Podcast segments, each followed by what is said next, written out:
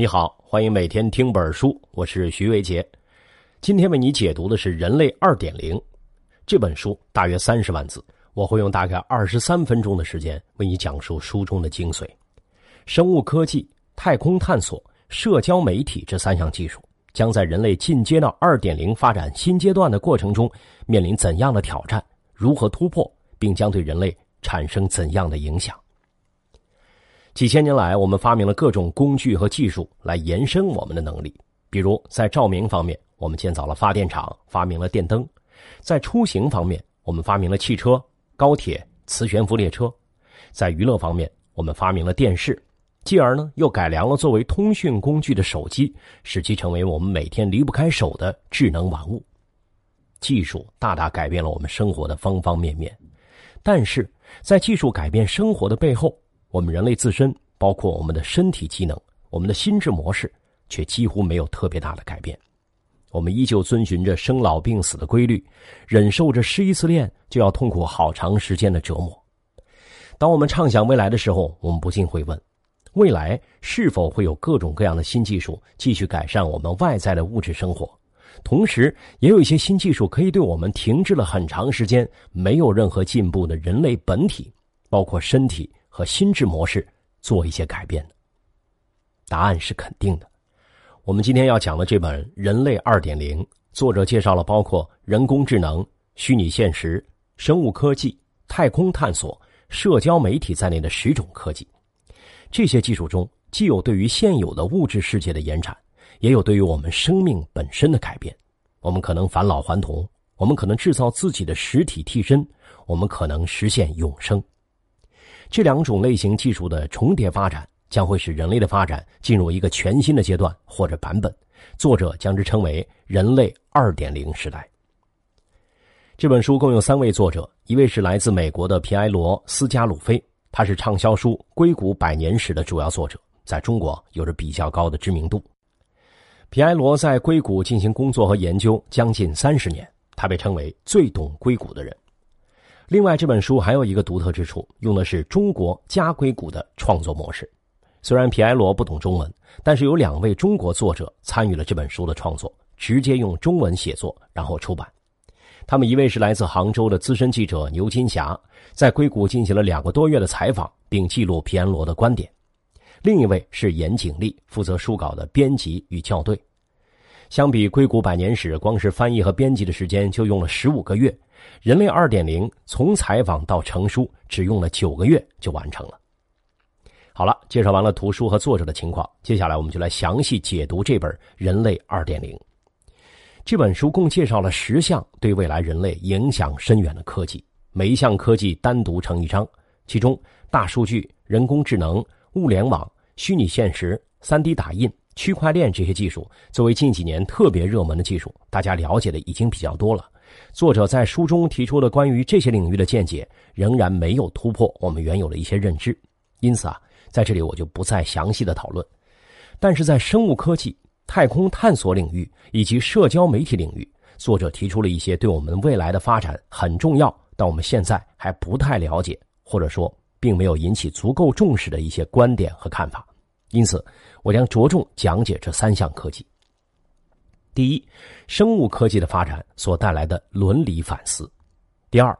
太空探索目前面临的技术困境，以及三 D 打印技术将会给太空探索带来的飞跃式发展；第三，社交媒体如何成为一种助推科技发展的新型科技。首先，我们来讲第一点：生物科技的发展及其所带来的伦理反思。生物科技之所以重要。是因为他正在攻克的难题是如何战胜癌症等重大疾病。生物科技的发展是一个异常艰难的过程，但却可能通过基因研究让人类摆脱癌症和其他疾病，甚至返老还童。举个例子，二零一六年在西雅图拥有自己创业公司 BioViva 的女科学家伊丽莎白·帕里什，自己进行了试图返老还童的基因治疗。他使用的方法是通过基因治疗来提升和改善自己的端粒量。端粒是一种 DNA，而且是人体变老时首先会受损的 DNA。检测它质量最简单的方式是分析血液中的白细胞。那端粒是一种在年轻人体内含量比较高的物质，而在老年人体内的含量普遍比较低。也就是说，端粒是一种能让你保持年轻的物质。而现在呢，伊丽莎白·帕里什通过基因治疗，将自己体内在二十年间下降的端粒数量重新找回来了。同时，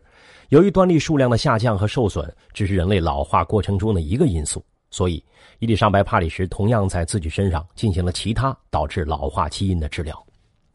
虽然目前只有时间才能告诉我们伊丽莎白所谓的年轻的血液是否真的能帮助她活得更久，甚至是返老还童。但是毫无疑问，基因治疗正在我们的生活中发生，变得更加真实，不再遥不可及。但是随着生物科技的发展，我们更应该意识到，这是一把双刃剑，它在战胜人类疾病方面可能有革命性突破的同时，也有潜藏的危险。第一是人命攸关，我们必须时刻谨慎。生物科技某个领域的研究一旦发生了一个失误，可能这整个研究领域就会被暂停。举一个例子。一九九九年，在美国宾夕法尼亚大学，一位名叫格尔辛基的少年在一次基因治疗的临床试验中死亡。这个悲惨的事件让基因治疗停滞了将近二十年。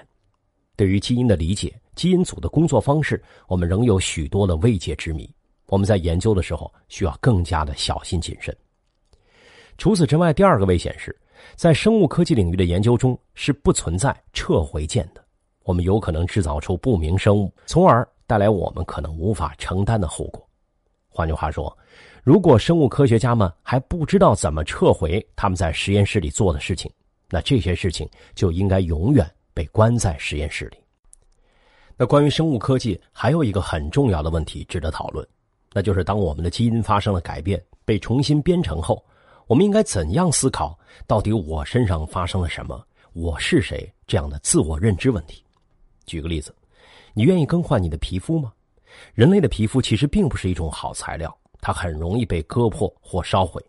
那如果现在我可以把你身上的皮肤替换成不锈钢之类的金属材料，不会被割破，也不会流血，你可以刀枪不入，你是否愿意用这种新皮肤永久的替换你现在的皮肤呢？皮埃罗在他的神经科学课上将这个问题抛给了他的学生们，经过考虑，很多学生都回答不愿意。这个不愿意背后的心理是：如果改变了你的皮肤，你变成了一个半机械人，或许改变后你会更强大，但是你失去了你的身份，你还是你吗？同样的道理，你愿意让我改变你的大脑或者你的基因，让你变得更聪明吗？这之所以是一个需要我们花更多时间思考的问题，是因为增强版的大脑已经变成了另一个大脑，虽然更聪明了，但已经不是你的大脑了。同样的。当你改变了我的一个基因或者某个细胞的程序时，我们通常不会花足够的时间去讨论我身上发生了什么，因为这样做的初衷往往是让我更健康、更年轻、有活力。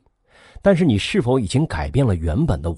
你肯定改变了我身体的某个器官，那么我改造后的身体还是我吗？这是生物科技所涉及的另一个深刻的哲学问题，一个人类自我认知的问题：我是谁？好了，刚才我们重点介绍了生物科技这项技术。第一，基因治疗已经发生，不再遥不可及。第二，生物科技所带来的潜在危险以及伦理问题，需要我们更多的思考。那接下来我们来讲第二个技术：太空探索目前面临的技术困境，以及三 D 打印技术将会给太空探索带来的飞跃式发展。很多人可能会说，太空探索离我们的生活也太遥远了吧？但其实啊。GPS 定位系统、天气预报、卫星电视，乃至有些地区的互联网，都依赖于太空技术。除了这些实际的应用，发现宇宙中到底有没有别的生命，探索宇宙中的其他星球，也是太空探索技术的目的。如果能在火星上发现生命，就相当于发现了第二个创世纪，因为通过对比火星上生命形态的基因序列，我们就可能发现更多人类基因的未解之谜。而这将带来生物技术和人类生命研究的历史性突破。虽然太空探索很重要，但却面临重重挑战。第一是火箭发射系统的安全系数还不高，可能引起宇航员在起飞过程中的死亡，这使得我们的发射加速度不能太高。第二，目前的飞行速度对于人类来说太慢了，比如，美国宇航局的旅行者一号飞船需要三十六年的时间才能飞出太阳系，往返一次的距离大约是零点零零零五光年。而现在我们离最近的恒星半人马座阿尔法星的距离是四点四光年，也就是说，现有技术下，人类都无法在有生之年抵达距离我们最近的恒星，就更别提什么研究探索了。第三，是长距离宇宙飞行所需要的能量源的问题。我们乘坐太空飞船前往最近的恒星需要的能量源大概跟一个太阳那么大，而这听起来似乎是天方夜谭。皮埃罗认为，我们要解决的根本挑战是地心引力。我们发明了抵消电磁的方法，但是还不能抵消地心引力，而这恰恰是问题的关键。那如何才能克服这些挑战呢？皮埃罗强调，在太空探索方面，限制我们的其实只有想象力。这就解释了一个好玩的现象，那就是科幻小说出现的新发明，虽然也都是现实里已有科研基础的，但是却总是能为我们的科研提供新的灵感，甚至成为现实。比如电梯吧，在我们生活中很常见。那早在1895年，俄国科学家康斯坦丁·齐奥尔科夫斯基就曾计划发明一台能将太空飞船带到地球大气层以外的太空电梯，这在当时看起来就像是天方夜谭。而后，在一九七九年，科幻作家阿瑟·克拉克把太空电梯的想法写进了他的科幻小说《天堂的喷泉》，让更多公众了解了太空电梯这个概念。美国航空航天局的布拉德利·爱德华兹也一直在研究太空电梯，甚至出版了一本叫做《太空电梯》的书。那那时候面临的主要问题呢，是航天器的重量太大了，而现在纳米技术正在研发的碳纳米管新材料。就可以解决这个问题，让航天器集坚固和轻巧于一身，太空电梯很可能会变得可行。二零一四年，谷歌旗下的 Google X 真正开始了太空电梯的设计和研发。所以说呢，只要我们敢想，随着其他技术的进步，那么我们就真的可能克服太空探索中这些看似不可能的挑战。那上面我们说了很多太空探索面临的困境，许多问题都需要各方面技术的协同发展才能得到解决。目前啊，在太空探索领域有一项大热的技术开始被人们所热捧，它给太空探索带来了很多新的可能，并有可能一举解决包括目前无法大规模载重发射、建立太空基地成本过于昂贵、人类的身体无法支撑探索太过遥远的地域等问题，极大促进太空探险的发展。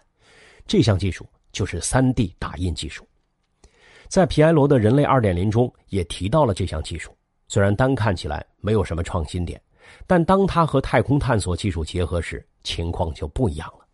我们知道，三 D 打印技术是通过计算机控制来实现产品的成型制造，采用的是增材法，就是逐层或逐点堆积材料，打印出产品的形态。简单说，就是分层制造，逐层叠加。而且，3D 打印技术只需要一台设备，就可以快速而连续的打印制造出多种复杂形状的产品。越是复杂结构的产品，它效率就越发的显著。那因此，太空 3D 打印技术可以为太空中的载人航天器在轨制造替换的零部件。什么意思呢？就是在外太空直接制造替换零部件，而不需要一点一点的从地球往外太空运送。你只要一台 3D 打印机和需要的打印材料，就可以制作零部件，甚至是制作整个航天器，还可以利用其他行星表面的资源建造太空基地。现在，当我们在设计太空系统时，考虑的首要因素是能否经受得住从地面发射过程中的负载，而且发射物品的体积以及质量都受到运载火箭的严格限制。但是，依靠太空 3D 打印技术，就可以完全不受这些因素的影响。可以将 3D 打印材料直接送往太空，在零重力的条件下创造一种全新的航天器设计制造方法。当然了，太空 3D 打印技术的实际应用还有很多挑战，最大的挑战来自太空环境。太空环境的微重力或零重力、高真空等属性会对打印出来的物品的精度、工艺和设备的固定及运动方式带来极大影响，进而影响太空器的机械结构和功能。为此，我们需要进行更多的太空在轨实验去解决这些问题。但是，请你设想一下，一旦太空 3D 打印技术真的成为现实，我们就可以在太空打印机器人，让机器人来执行太空科研任务。这样，我们现在面临的很多问题就迎刃而解了。好了，刚才我们介绍了太空探索面临的四个挑战：运载工具、飞行时间、飞行所需要的巨大能量，还有地心引力。而通过太空电梯的例子，我们知道，限制我们探索太空的只有想象力而已。最后是 3D 打印技术的发展，给太空探索可能带来的突破与变革。那现在我们来谈一谈最后一项技术：社交媒体如何成为一种助推科技发展的新型科技？你心里可能会想，社交媒体也能成为新技术？的确，社交媒体不是什么新技术，但却是全球使用人数最多、影响力最不容低估的技术。可是，人们对它的现在和未来的思考远远不足。如果你认为社交媒体只是微信、Facebook 这些应用，那么你对社交媒体的理解就太局限了。皮埃罗指出，在未来，新兴社交将成为一种主要趋势。它具备的主要特征是运用数字化工具，把具有共同想法的人们聚集在一起，通过协同力量做一些有趣并且对社会有帮助的事情，助推科技的发展。社交媒体真正的革命性力量也会从这类社交中爆发。我们通过两个例子来了解一下。第一个新的社交媒体案例是志愿计算，人们向那些需要大量计算能力才能达成某个目标的人或组织义务的提供帮助。将自己的电脑或者手机贡献出去，怎么贡献呢？比如说，睡觉前我们一般会在手机上定一个闹钟，充上电，然后就开始休息。但是你有想过，当你睡觉时，其实还可以让你的手机做些有意义的事情吗？澳大利亚悉尼的加万医学研究所发起了一个叫“梦实验”的项目，开发了一款名为 Dream Lab 的应用程序。这款 App 可以在手机闲置期间治愈癌症。这是怎么做到的呢？首先，我们从 Google Play 应用商店下载这款免费的应用，然后确保手机处于充电状态。第二步，选择自己希望支持的癌症研究类型，比如肝癌、乳腺癌、胰腺癌等。第三步，确定自己想要捐献多少数据流量，可以是我们的 WiFi 流量或者 4G 流量。操作完毕之后，手机每晚处于闲置状态时会贡献数据流量，自动处理一些小的问题。如果能将成千上万台手机汇集起来，这些手机在闲置时贡献的数据流量的处理能力，本质上抵得过一台超级计算机，最终能帮医学研究所在癌症研究方面取得巨大突破。除了志愿计算，皮埃洛认为开源社区是我们最应赞赏的另一种在线社交案例，也是未来的一个趋势。开源社区与开源软件的发展密不可分。开源软件又称开放源代码软件，是指允许任何人使用、拷贝、修改、分发的软件。简单来说，是指源代码公开且可以自由传播的软件。某种程度上，开源软件天生就是社交媒体，因为世界各地的用户和程序员等都可以免费使用和完善它。它不需要让大家彼此认识，在开源社区，世界各地的人们通过开源软件连接起来。共同合作，创造更多帮助我们生活的软件应用程序，还可以帮助科学研究。比如，二零一四年在深圳孵化出来的一家创业公司 Open Trans，这家公司想要通过机器人和软件来帮助生物学家完成实验室的大量操作工作，从而降低研究时间和人工成本。它的机器人系统就是开源的，它的机器人围绕一个开放源码的树莓派电脑和开源软件建造。价格亲民，因此大量的 DIY 社区都可以进行在线的研究使用。通过社交媒体，让人们贡献智慧或者时间，共同开发合作，并不断升级迭代，同时共享自己的想法、技术、产品、物资、能源等等一切事物，以低价或者免费的方式来获取资源，从而为新科技的诞生创造良好的社区环境。这就是说，社交媒体可以成为助推科技发展的新科技的原因。好了，说到这儿啊，人类二点零的重点内容就为你介绍的差不多了。下面来为你简单总结一下：我们谈到了生物科技、太空探索、社交媒体这三项在人类踏入二点零时代的非常关键的技术。首先是生物科技的发展状况及其所带来的伦理思考。基因治疗已经发生，不再遥不可及，而生物科技所带来的潜在危险以及伦理问题，需要我们更多的思考。第二个是太空探索面临的四个挑战：运载工具、飞行时间、飞行所需要的巨大能量，还有地心引力。而通过太空电梯的例子，我们知道，限制我们探索太空的只有想象力而已。最后是 3D 打印技术的发展，给太空探索可能带来的突破与变革。第三个技术，我们谈到了社交媒体如何成为一种助推科技发展的新型科技。